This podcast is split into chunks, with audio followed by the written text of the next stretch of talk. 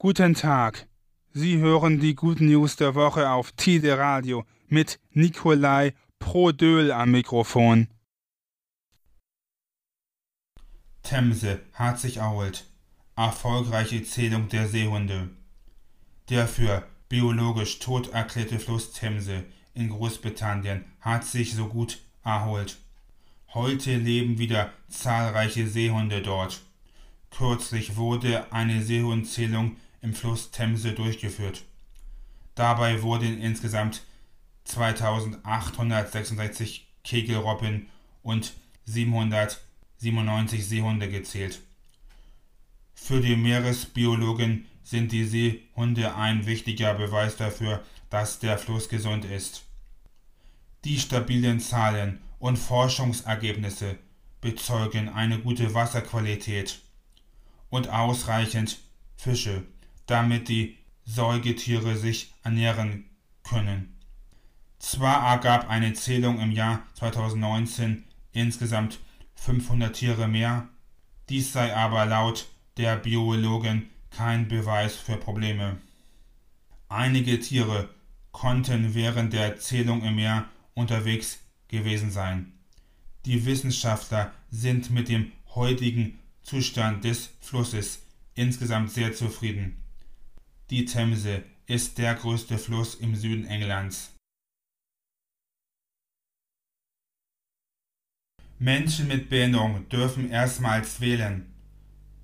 Bei der Bundestagswahl 2021 dürfen zum ersten Mal etwa 85.000 Menschen mit Einschränkung wählen. Dafür hatte sich der Verein Lebenshilfe e.V.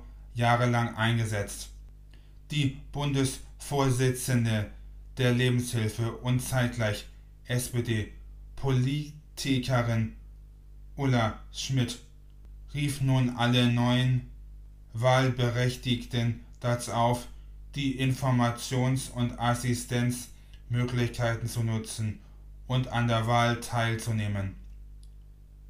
Der Ausschluss vom Wahlrecht für Menschen mit Einschränkungen, die eine rechtliche Betreuung erhalten, wurde im Jahr 2019 durch ein Urteil des Bundesverfassungsgerichts gekippt.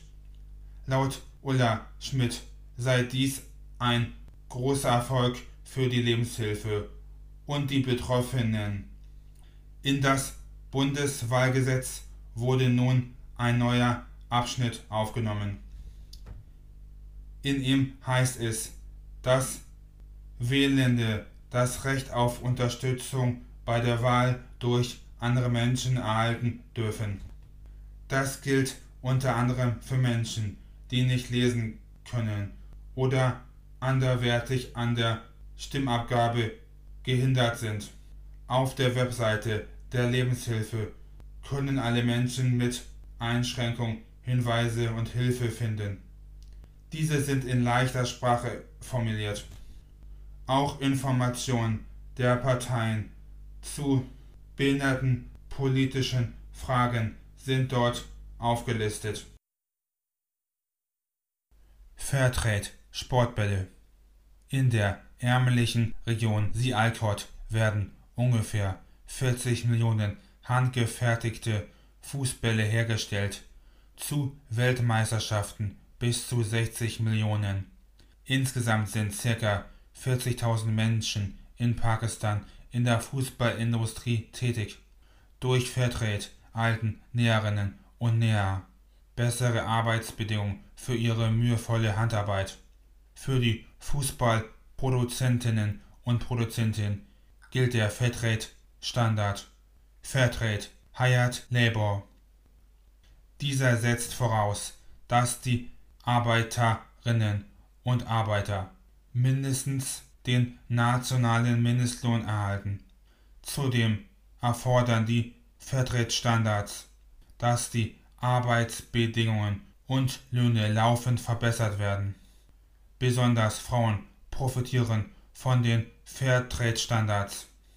Die Standards verbieten die Diskriminierung von Frauen. Die Arbeitgeber müssen darauf achten, dass die Arbeitsbedingungen in Fabriken und Nähzentren speziell auch für die Bedürfnisse von Frauen angemessen sind. Zudem ist ausbeuterische Kinderarbeit verboten. Die Fairtrade-Prämie ermöglicht es den Angestellten in gemeinsame Projekte zu investieren, die die Lebens- und Arbeitsbedingungen der Menschen vor Ort verbessern. In Sie Alcott wurde die Prämie beispielsweise in Busse investiert, um Arbeiterinnen und Arbeiter zur Fabrik und wieder nach Hause zu fahren. Außerdem wurden Bücher und Schultaschen für Kinder gekauft und Trinkwassersysteme angelegt. Diese und weitere Good News finden Sie im Internet unter nur positive Nachrichten.de. Die Good News der Woche hören Sie am Dienstag um 6.30 Uhr und am Donnerstag um 12.30 Uhr auf Tide Radio.